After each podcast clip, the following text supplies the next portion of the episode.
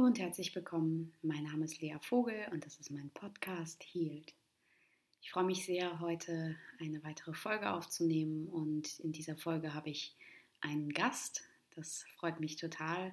Und mein Gast ist Dr. Anita Johnston. Und äh, Dr. Anita Johnston ist eine wirklich wahnsinnig tolle Frau, die ähm, mich schon lange begleitet. Das weiß sie aber gar nicht. Also sie wusste es nicht bisher.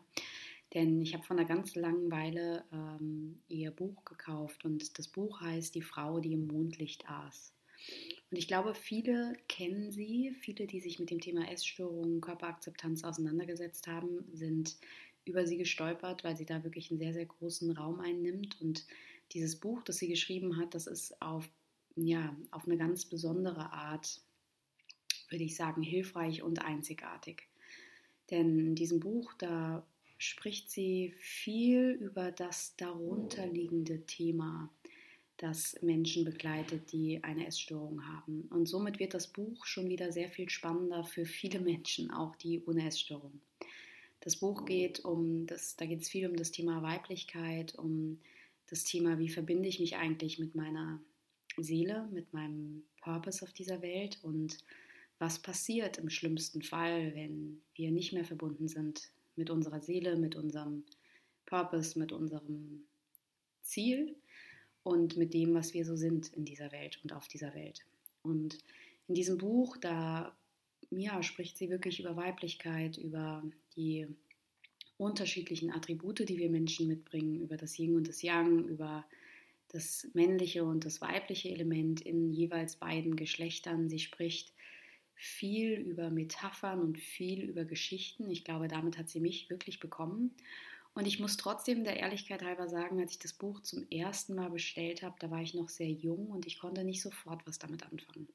Ich habe das Buch gelesen und dachte ganz oft, das ist wirklich ein, ein, ein tolles Buch, es sind tolle Geschichten, das macht alles Sinn. Aber ich hatte ganz oft das Gefühl, ja, hm, vielleicht ist es bei mir gar nicht so. Vielleicht gibt es bei mir gar keine darunterliegenden Themen. Bei mir geht es eigentlich doch nur um diesen Wunsch, anders auszusehen, anders zu sein. Wenn ich wirklich ein bisschen anders wäre, wenn ich zufriedener mit mir wäre, dann hätte ich auch gar kein Problem. Deshalb brauche ich das Buch auch gar nicht. Und dann ist das Buch mir irgendwann ein paar Jahre später nochmal in die Hände gefallen. Ich glaube nicht an Zufall dabei.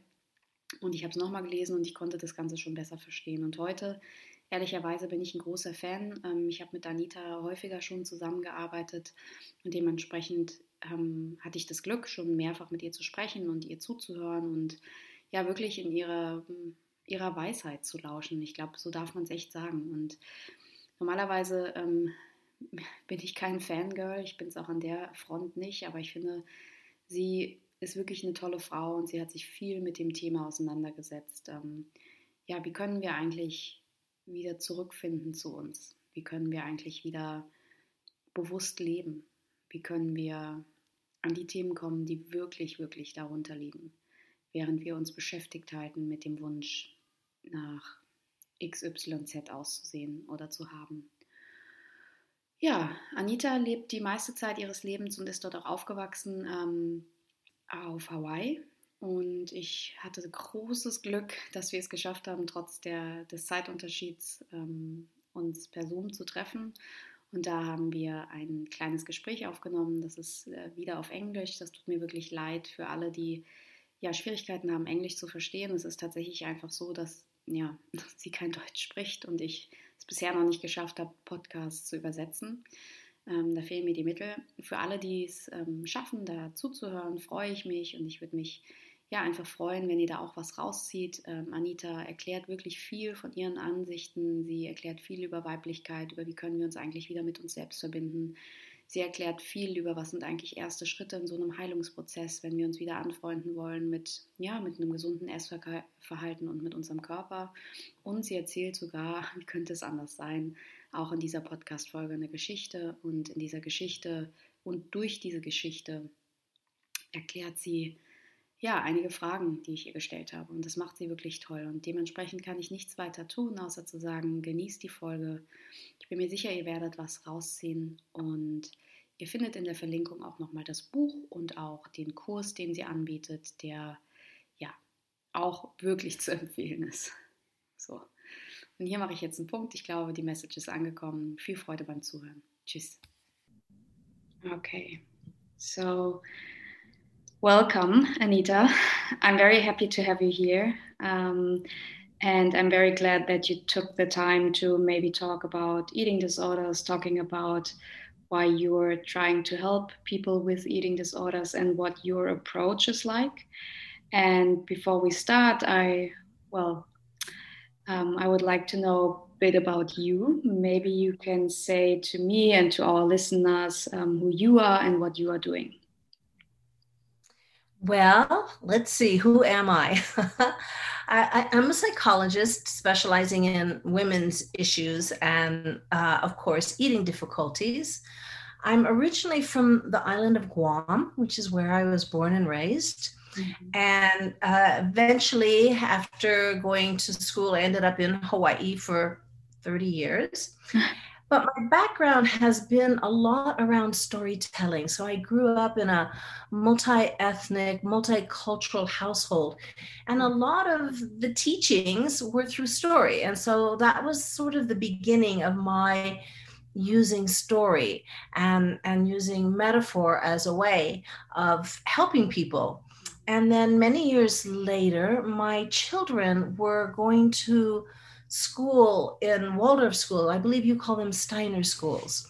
And so they would come home from school with these stories about Prince division and Prince multiplication. And I thought, oh, if I had learned my times tables that way, I would probably know them to this day. Mm-hmm. So I realized there's this power in storytelling. And at the same time, I was had a private practice working with individuals with eating disorders. And when I was trying to help them understand what what was underneath the eating behaviors because everybody can see the eating behaviors but but that's not the cause of it and so how can you how can you see the invisible and that's when i realized using story and metaphor uh, was a way that for eons, for, for hundreds of thousands of years, humans have done that. So that's been my approach. And um, it's been it's been a joy for me. I, I love I love the work. Yeah, yeah, it sounds like that. And it sounds very great. And I'm very happy that this book is even translated into German because mm-hmm. very many people that I talked um, talked to n- know the book. And I do have a few questions, of course, about um, the stories and metaphors. But before that, I just wanted to ask you why are you so committed to work um, in the field of eating disorders? Well, honestly, it's really not my commitment. my commitment is a little deeper than that. I am committed to shifting consciousness. Mm-hmm. And it just so happened that I discovered that those who struggle with eating disorders have a particular uh, emotional sensitivity and a keen intuition that um, is exactly what's needed on this planet today. So because what comes with that is a is a great level of empathy and compassion and I happen to believe that those who struggle with eating disorders and get on the recovery path are the ones the world has been waiting for. Because right now we need more empathy and compassion and connection.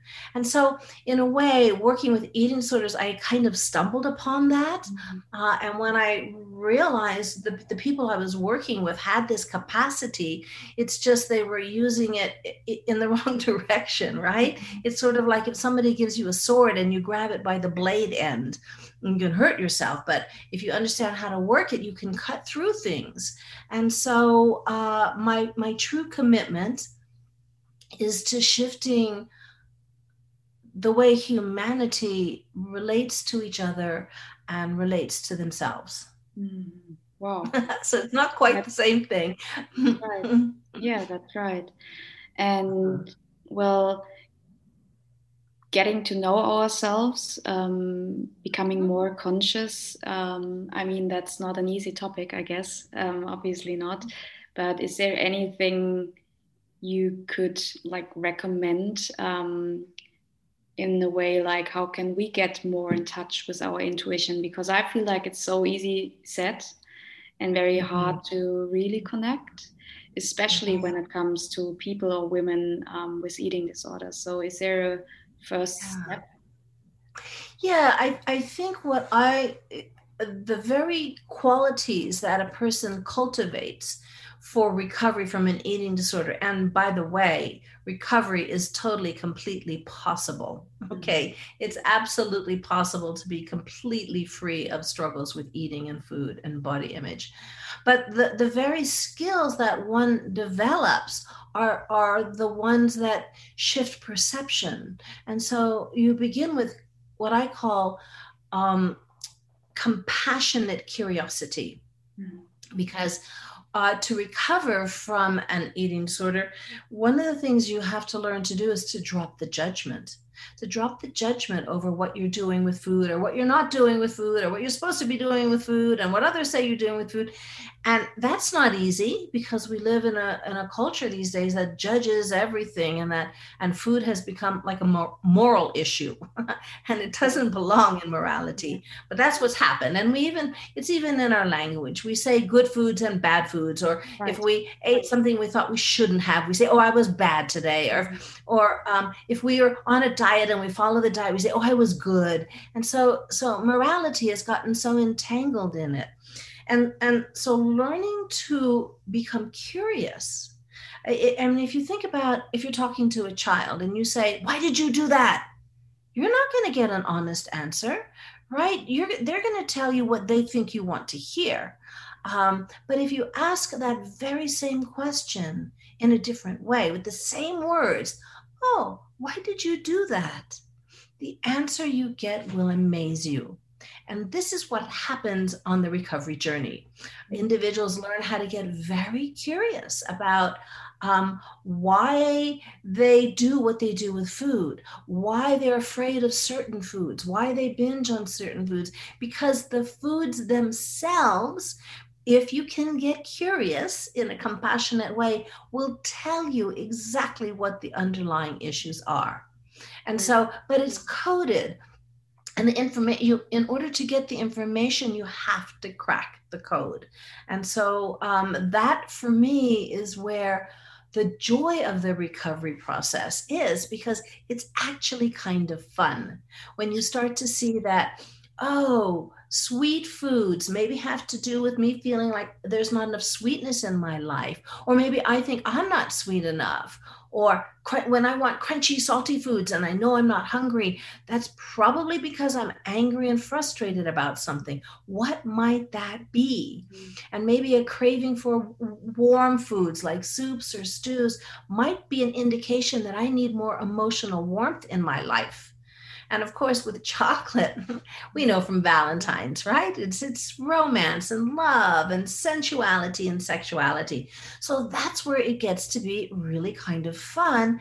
That if you can be curious um, and crack this code, it can take you to a whole level of understanding about yourself beyond your wildest dreams. And when that happens, all kinds of doors start to open as well. Right.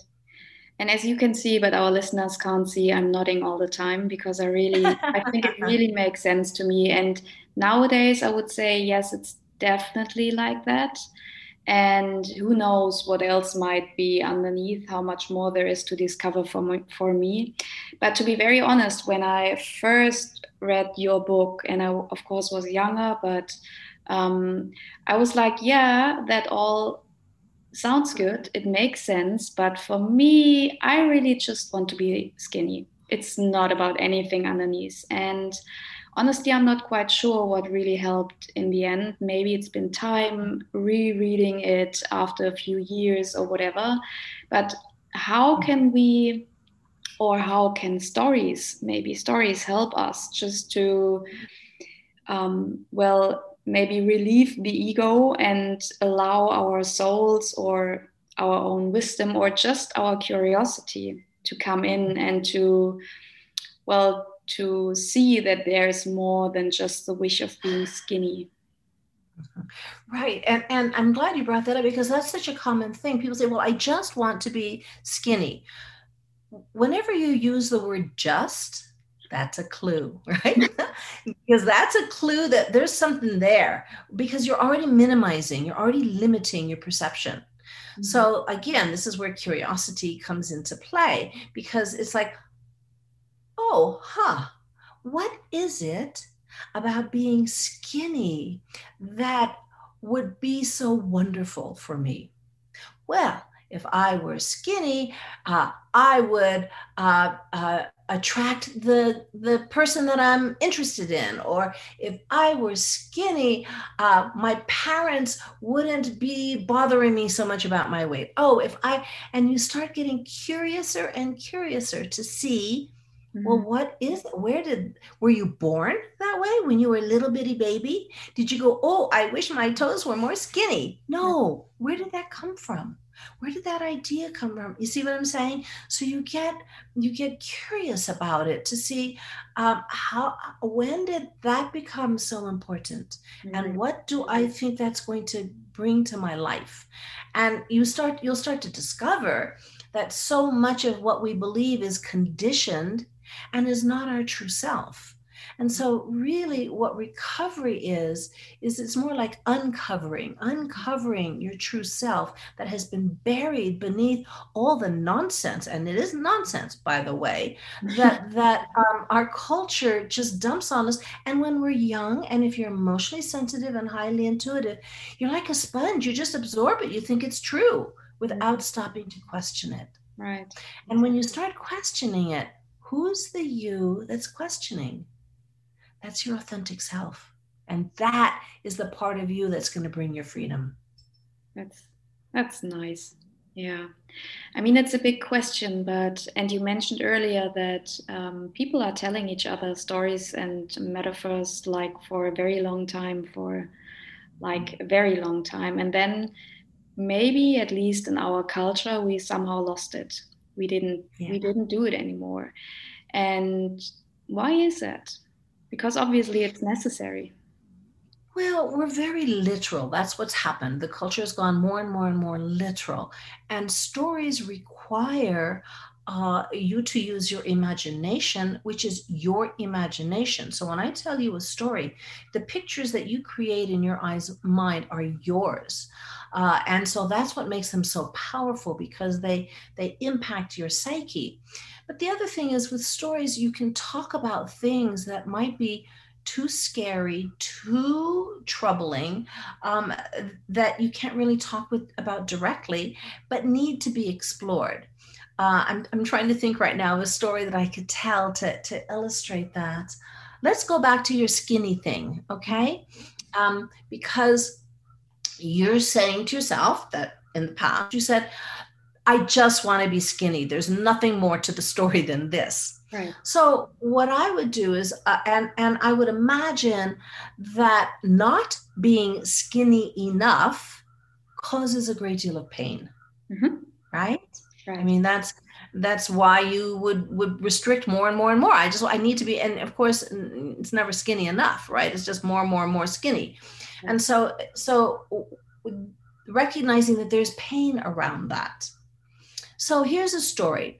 Uh, it's an old old story, and these old stories they're teaching tales that honestly they've been embedded with information because for years people were. Um, uh, tortured for this information. They were burned at the stake. They were murdered. I mean, it, this is deep, deep wisdom.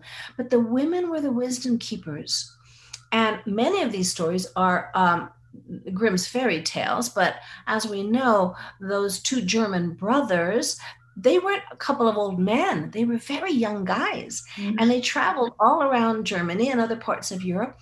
And they gathered these stories. A lot of them came from women. Well, most of them came from women, young women. They had a younger sister, and they would they would ask her friends for the stories. And so the the women were the story keepers and the wisdom keepers and that's how come the stories never died and of course these two brothers they wrote them down so so now we still have them but for the most part they were passed down from generation to generation to generation with this information coded in it.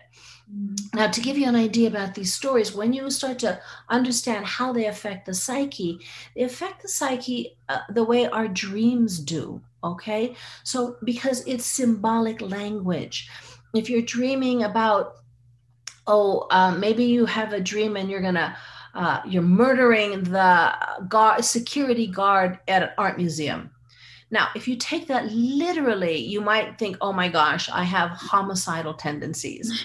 But if you look at it symbolically, maybe you're trying to get rid of the part of yourself that is blocking your creativity.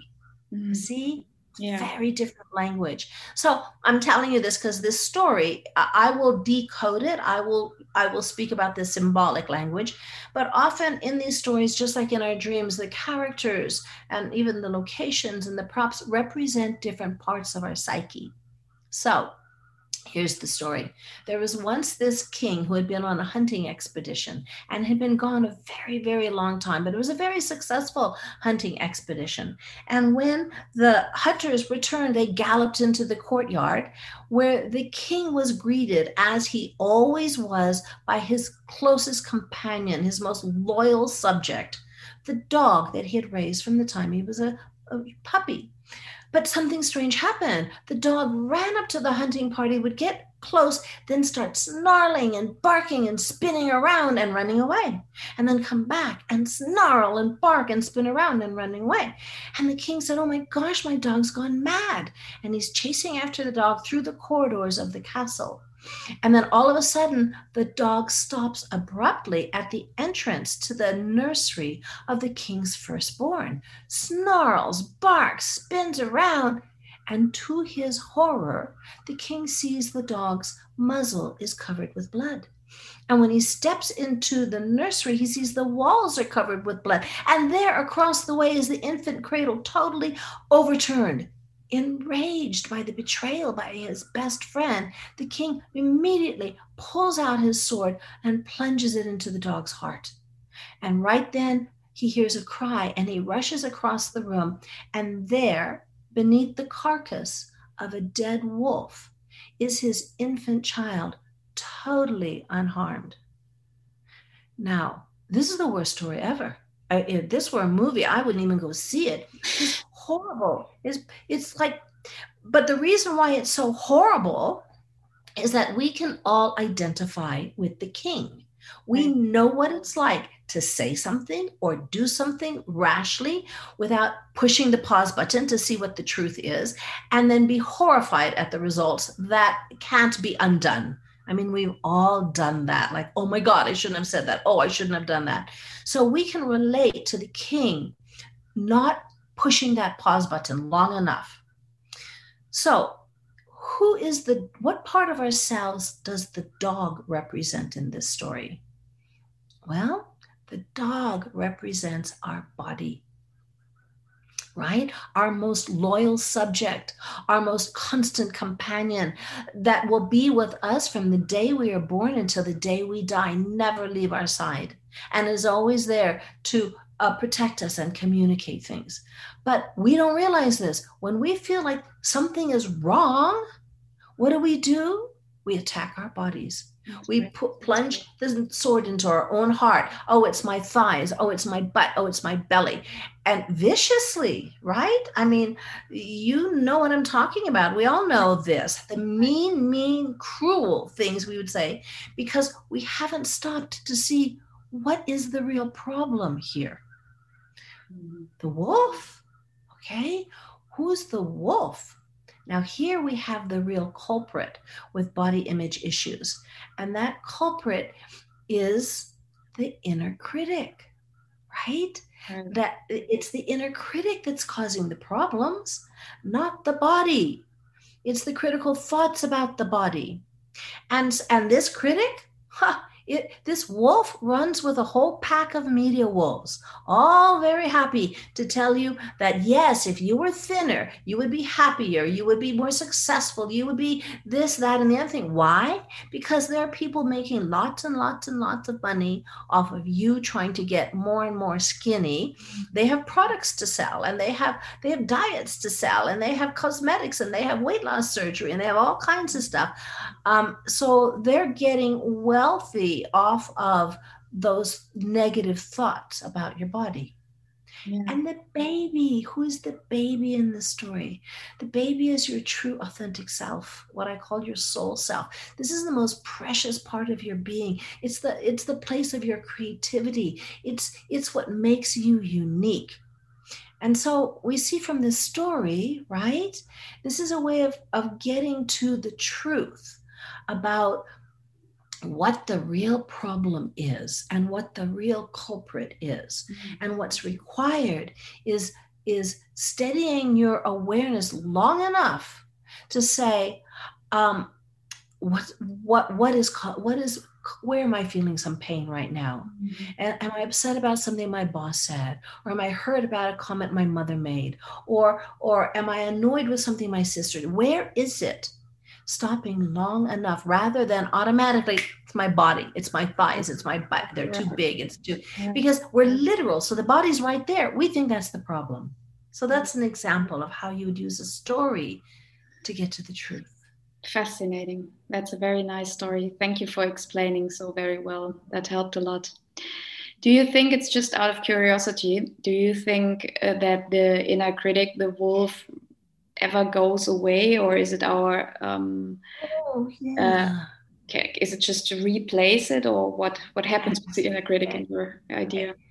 Yeah it needs discipline okay? It never goes away and you don't want it to go away right? When i wrote my book i needed my inner critic to make sure it was grammatically correct and um, the thoughts strung together properly. I needed my inner critic for that your inner critic would be good to decide okay which is the best kind of dog food that i need to get for my dog or something okay mm-hmm. but the inner critic's job is never to determine your worth or your value or your identity mm-hmm. that's not his job so so what what the inner critic needs is discipline so it stays in its lane mm-hmm. um, uh, uh, to use another animal metaphor if and the smart by the way the smarter you are usually the bigger your inner critic just so you know that mm. so if if you have a small dog um, at, at, you and you want to discipline it, you can pick that dog up and move it around, right? If it's doing something it's not supposed to, you pick it up and you move it. If you have a big dog, you better discipline that dog so that it sits and it stays and it comes and it stops barking when you say so. Yeah. So typically, people with eating disorders are really bright. They're very bright, sensitive. They pick up on they, they pick up on everything. So that means they pick up on all the nonsense of the culture. And unfortunately, they have big inner critics that just aren't disciplined. So that's really the process. And how do you discipline it? By noticing it. Mm-hmm. Just by noticing it, right? Because if if if I were to say to myself, "Oh, Anita, that was such a stupid thing to say. What's wrong with you?" If I were to notice myself having that thought, who's the me that's noticing? Right? That's my true self. Right. Mm. So, so working with that, uh, learning to notice all the critical comments that you make for yourself, um, is how you develop greater consciousness and how you learn to discipline um, the inner critic. Mm-hmm. Right. Yeah, I mean, aside from because I also wanted to ask something about dreams, maybe we can do that now because it just seems to fit here. Um, I think it's normal um, to not really remember dreams very well.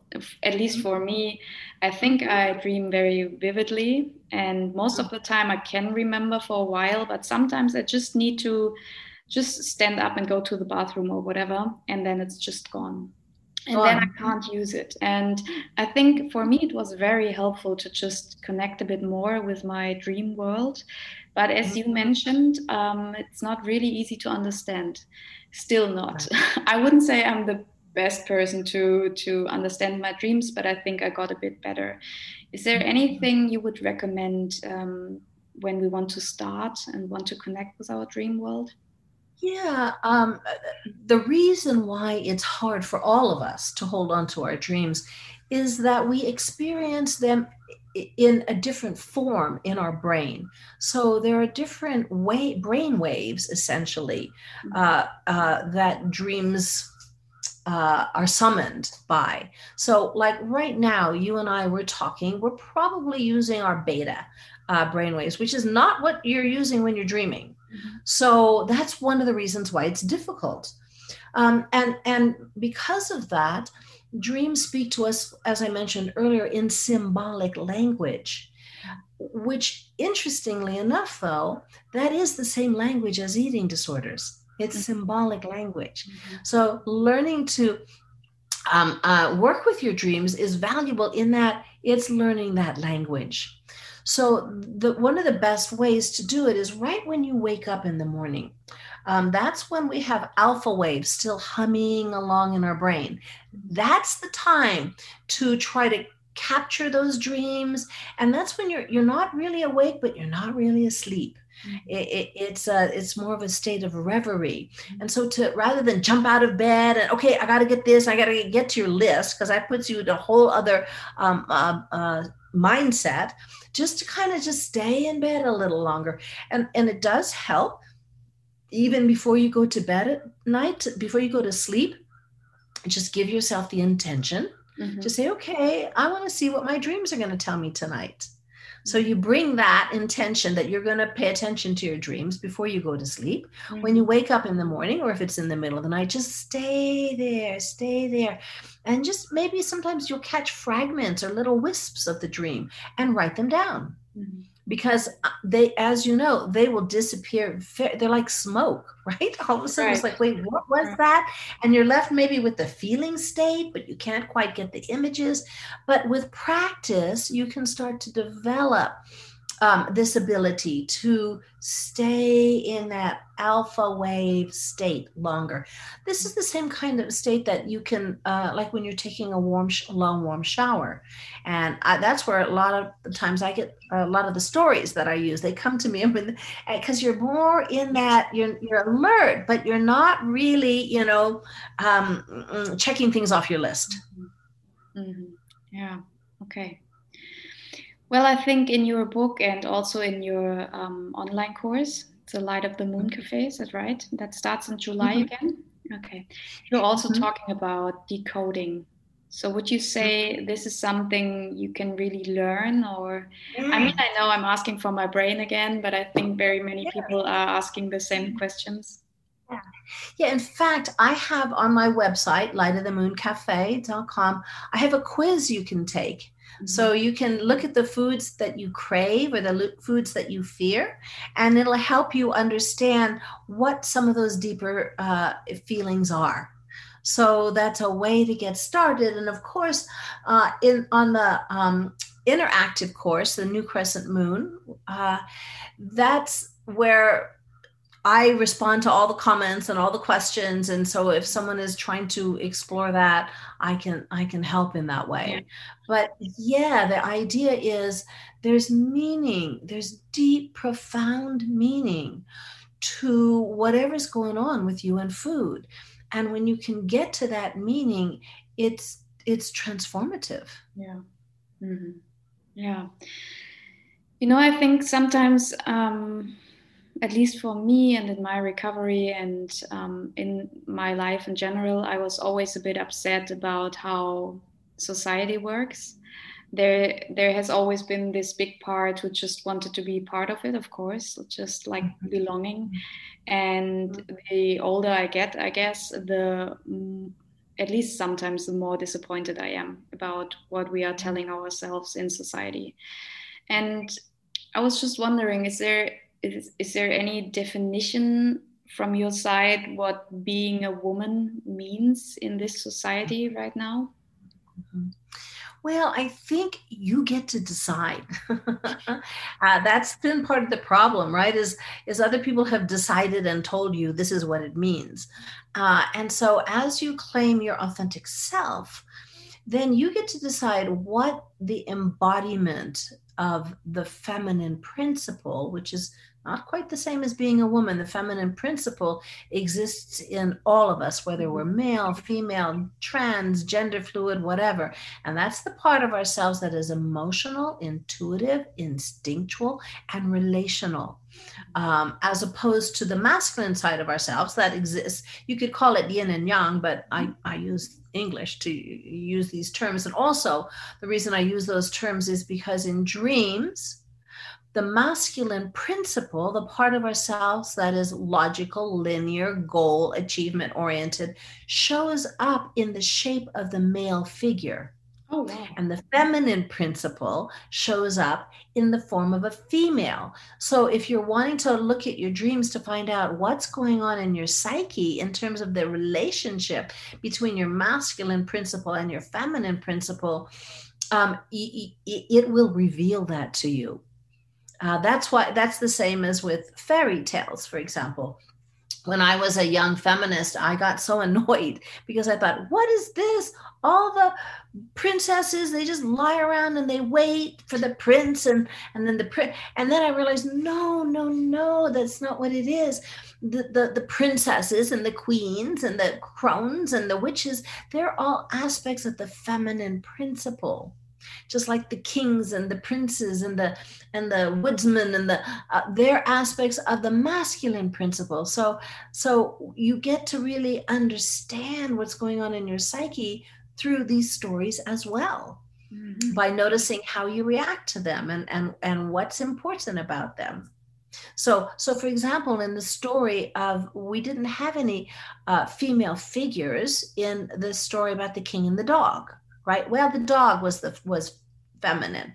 So because the the body um, uh, is is feminine, uh, uh, it's it's the material form, and so and the king was more the masculine ego mind that um, wasn't paying attention to mm-hmm. what the body had to say and and was looking for what's wrong on the outside so the the masculine principle is outwardly focused. The feminine principle is inwardly focused. Mm-hmm. so you can start to see once you understand these principles uh, that's how they get played out in the stories and in our dreams.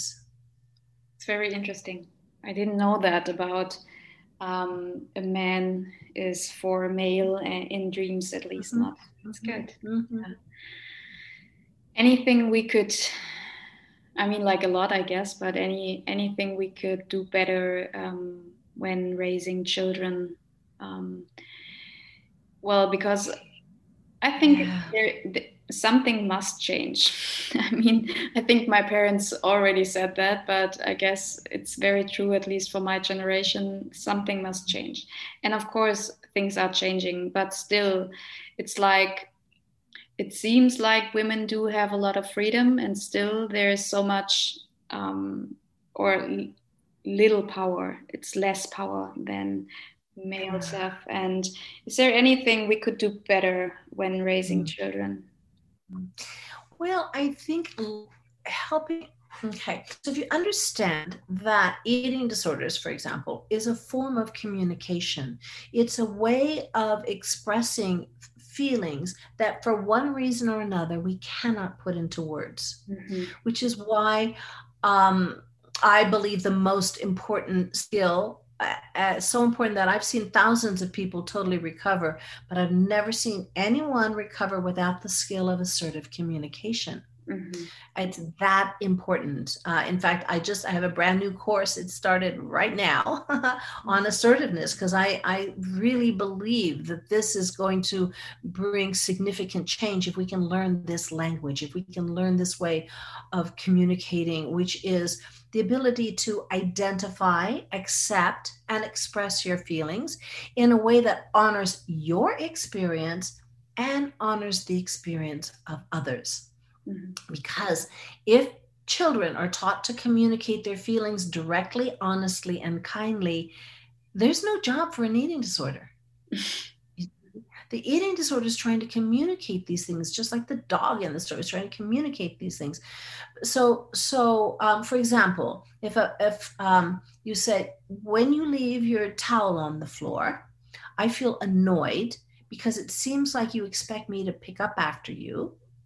That's very different than saying, "Oh my God, you're such a big fat slob. You're leaving stuff all over the place." Right.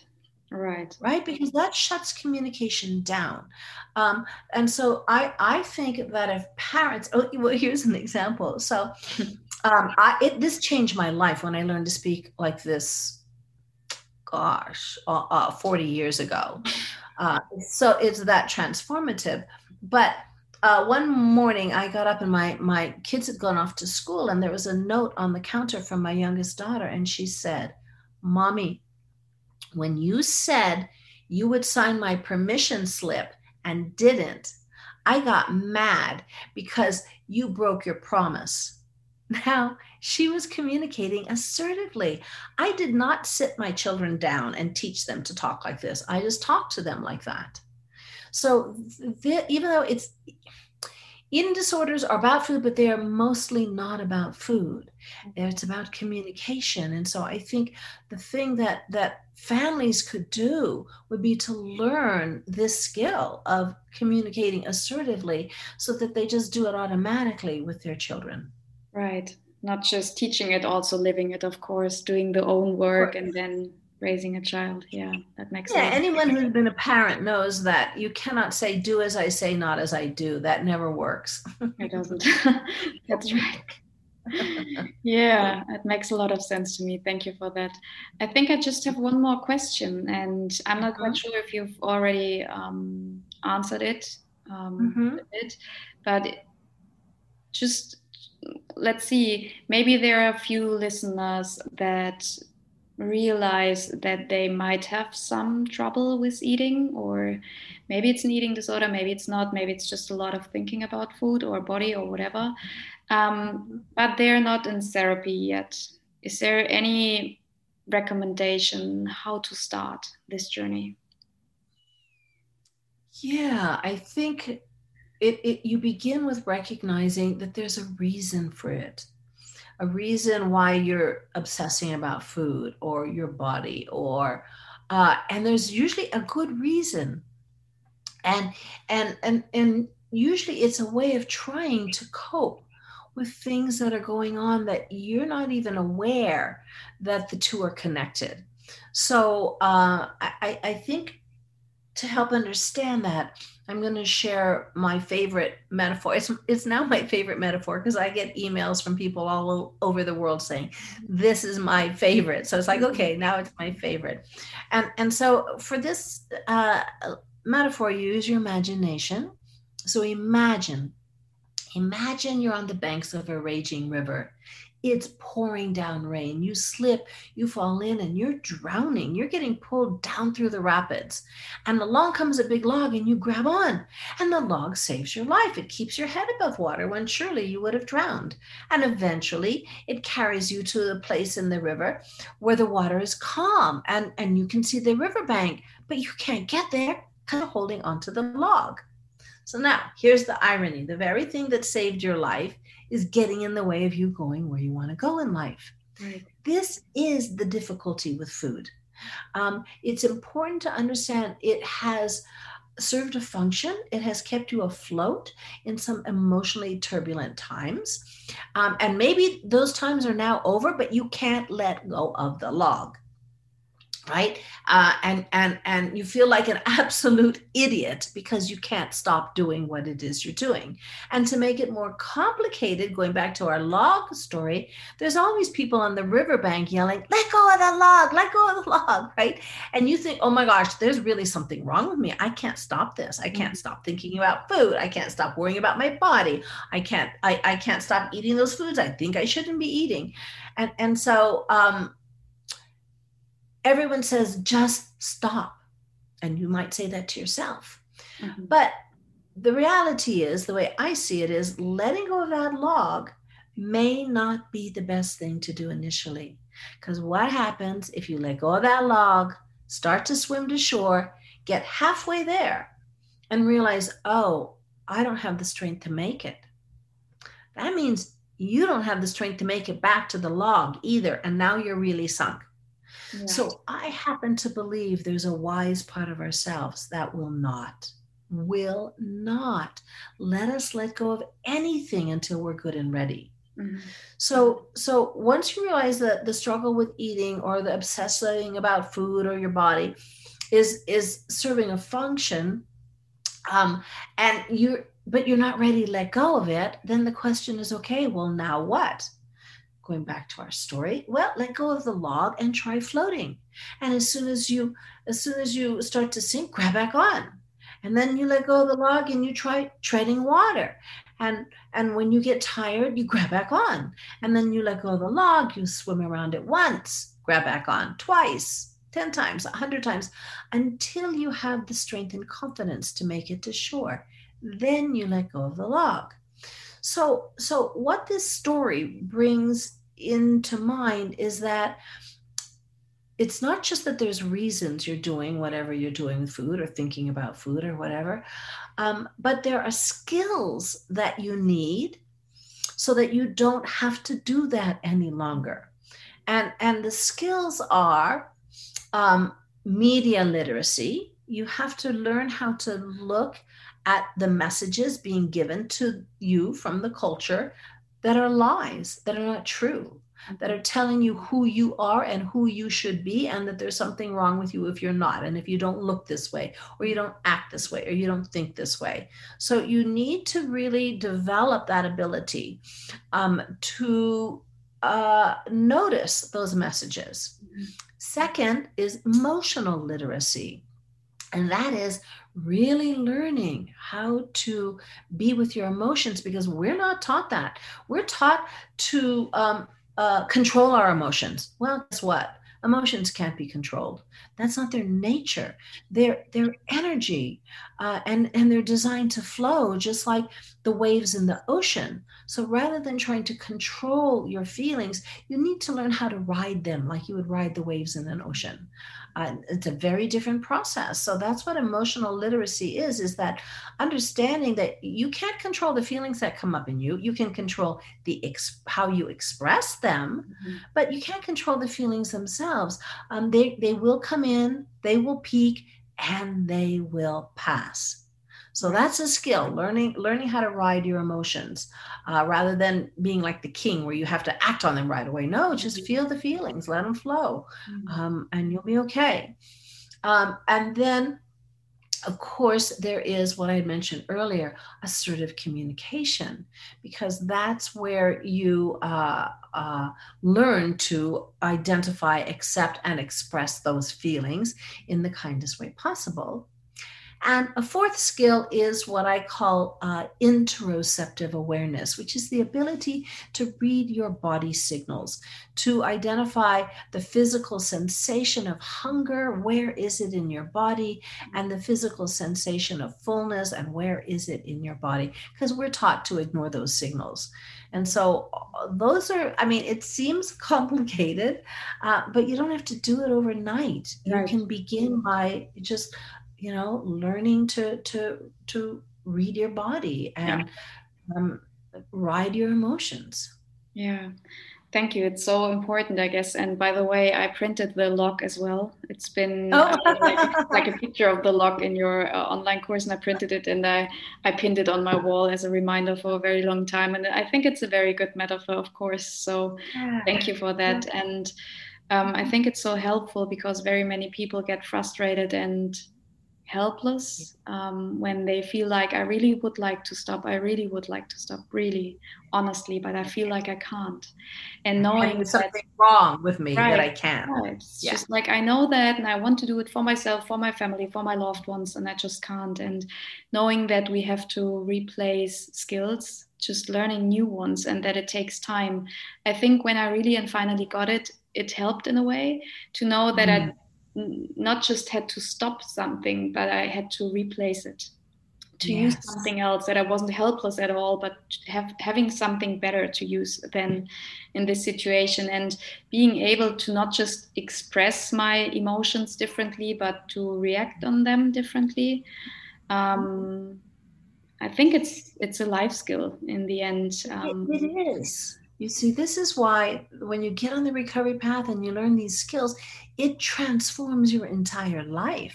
It's amazing uh, uh, what can happen. And so um, I think the idea that, yeah, there are skills. Uh, most of us are not taught these skills, by the way, right? I mean, so so uh, I wish I had learned how to speak assertively when I was a kid, but I but I I was discouraged from that and then I had to learn it later on. So that often people get caught up in diet mentality you know because diet mentality is all about willpower mm-hmm. and and just don't do it and it never works there have been hundreds of studies that show that diets don't work because what happens with the diet and everyone who's tried it knows this is it will activate your inner rebel eventually. You'll be able to go for a while, go for a while, and all of a sudden, the inner rebel comes up and says, No, no way. And, and actually, that's your best part because it's your inner rebel that won't let you go down a path that is not your authentic self. It's a nice. So people say, "Oh, well, I sabotaged this." It's like, well, maybe you did, but who was it? What part of you sabotaged it? It's your inner rebel that says, "No, you will not be like everyone else.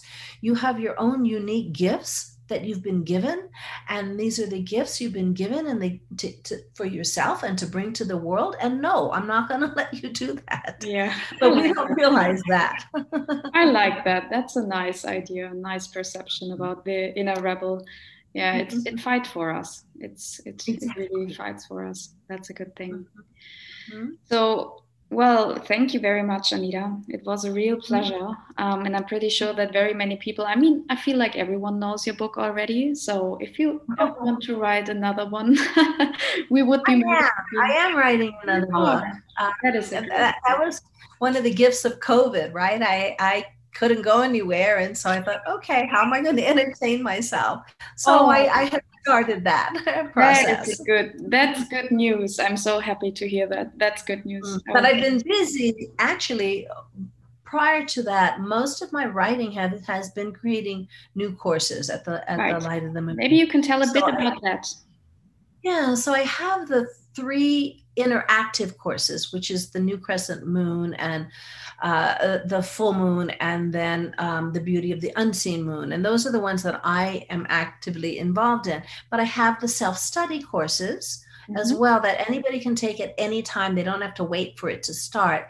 And you do it all by yourself. And so, one is cracking the hunger code, which is finding those metaphors that I talked about. Mm-hmm. The new one, the brand new one, is how to communicate assertively.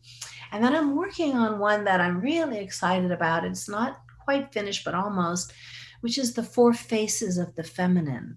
So, learning how to identify these different aspects of the feminine principle that exist within all of us because they're not they it seems as though they're restricted to gender and age but they're not Mm-hmm. So the, the four faces that I like to work with are that are in stories we see them the maiden, the mother, the queen, and the crone. And and once you understand that these are energetic constellations, if you're 80 years old and need the energy of the maiden to start a new project, and you know what that energy feels like, you can access it. Mm-hmm. And if you're 18 years old and need the wisdom of the crone and you know what that energy feels like, you can access that as well. So I'm excited about that one. That's that's coming down the road. I don't know when it'll get released, but okay, perfect. That sounds good. I think it it would be good to just um, list in your newsletter, right? Because I think with mm-hmm. your newsletter, we're all up to date with all the new courses and news. Mm-hmm. mm-hmm. Okay, I will link everything um, in the podcast.